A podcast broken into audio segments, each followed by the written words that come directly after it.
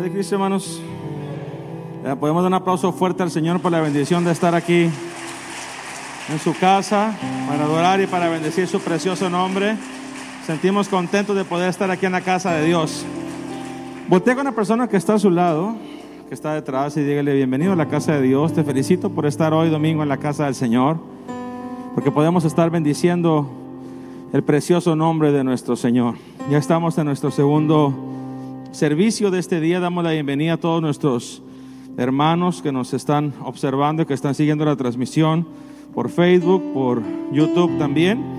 Les bendecimos en el nombre del Señor, sabiendo que estamos en este momento adorando el nombre de nuestro Dios con todo nuestro corazón y sabemos que Dios tiene palabra para nosotros en este momento. ¿Cuántos dicen amén?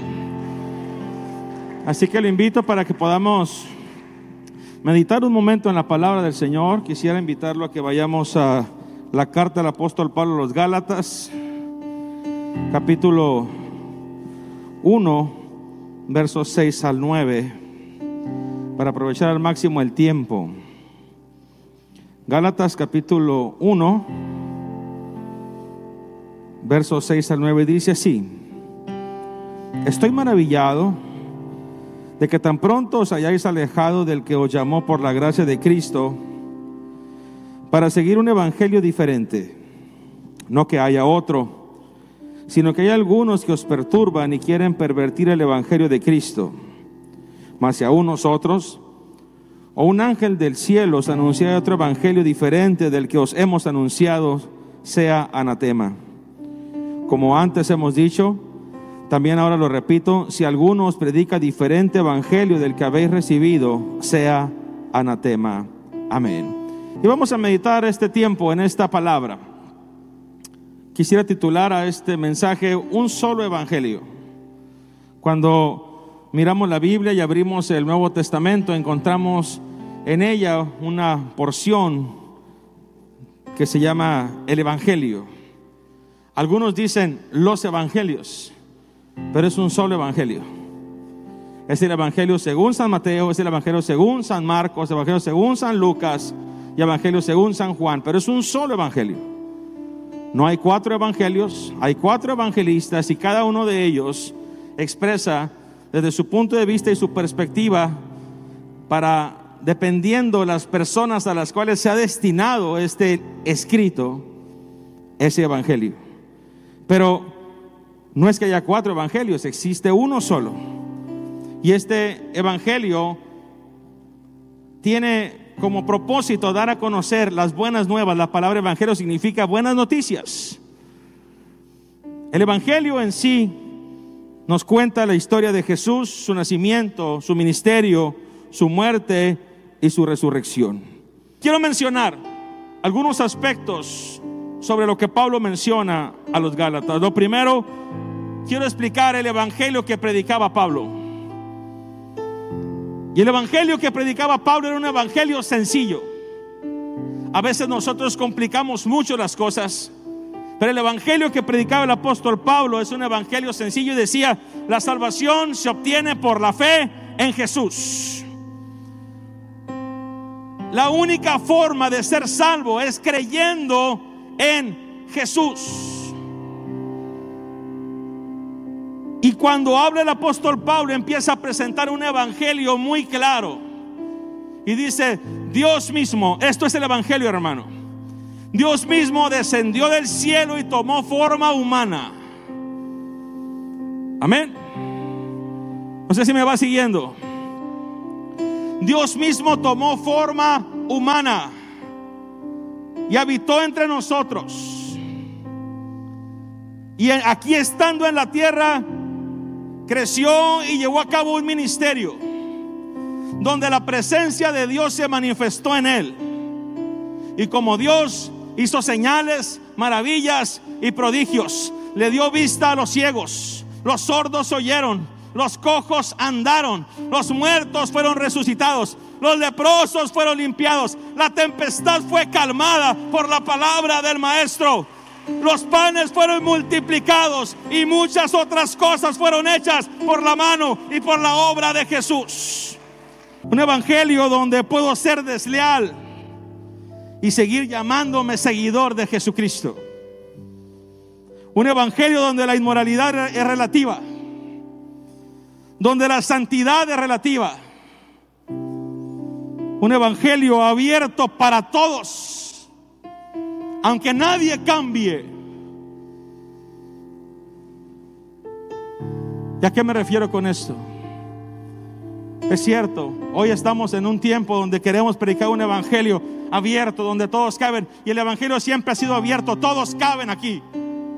Todos caben.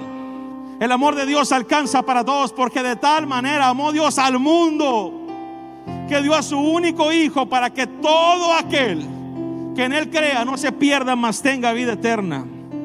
Pero a mí me dice la palabra de Dios que cuando alguien viene a Cristo su vida cambia. Porque también me dice la palabra de Dios, mas aquel que está en Cristo, nueva criatura es. Las cosas viejas pasaron. He aquí todas son hechas nuevas. Ese es el Evangelio de Jesús. El que hurtaba ya no hurta, el que maldecía ya no maldice, el que adulteraba ya no lo hace, el que se drogaba ya no lo hace, el que bebía ya no bebe, el que mentía ya no miente. Ese es el Evangelio de Jesús, donde hay una transformación por medio del poder del Espíritu Santo. Jesús murió en la cruz del Calvario, pagó el precio. Aceptarlo o rechazarlo es decisión nuestra. Hermano que has aceptado al Señor y que tienes tiempo sirviendo a Cristo, Él ya es tu Señor. Y es importante que tú camines en el Evangelio que tú creíste. Pablo le dice a los Gálatas, estoy maravillado Estoy asombrado de que tan pronto se hayan alejado de la verdad. Y les dice también en el capítulo 3, oh Gálatas necios. Hay una palabra que les dice insensatos, necios.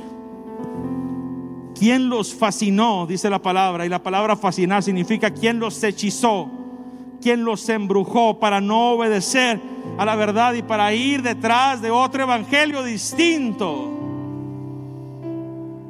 Yo te pregunto, ¿conoces gente que empezó sirviendo al Señor pero hoy no los reconoces? ¿Conoces gente que empezó sirviendo al Señor y amando al Señor y que como dice su palabra, iban corriendo bien pero de repente se desviaron y hoy no los puedes reconocer? O personas como te he comentado que de repente viven a su manera hacen según su voluntad, según su carne.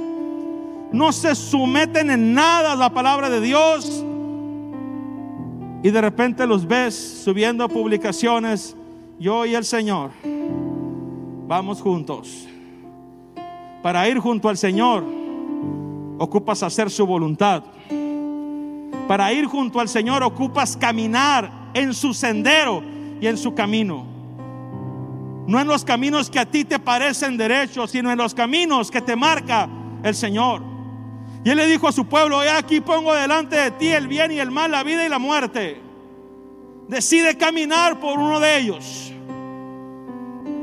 Dios te ha llamado para que tú tengas una relación íntima con Él. Y si tú tienes una relación íntima y fuerte con Jesús, no necesitas nada más.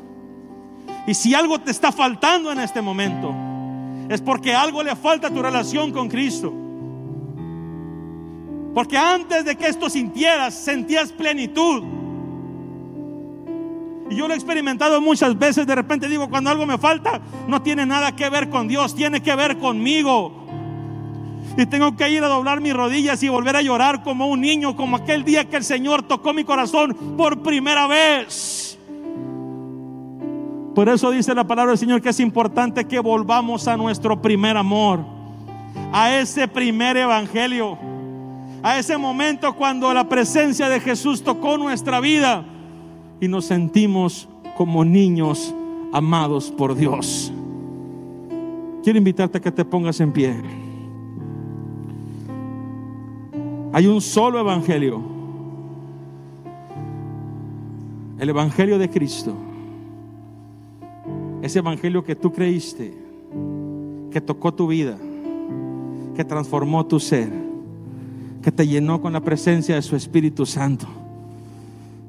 Es esa palabra y esa presencia la que te hizo ser diferente, la que te hizo ser distinto y la que te sostiene hasta el día de hoy. Yo quiero preguntarte, ¿dónde estarías ahora si Cristo no estuviera contigo?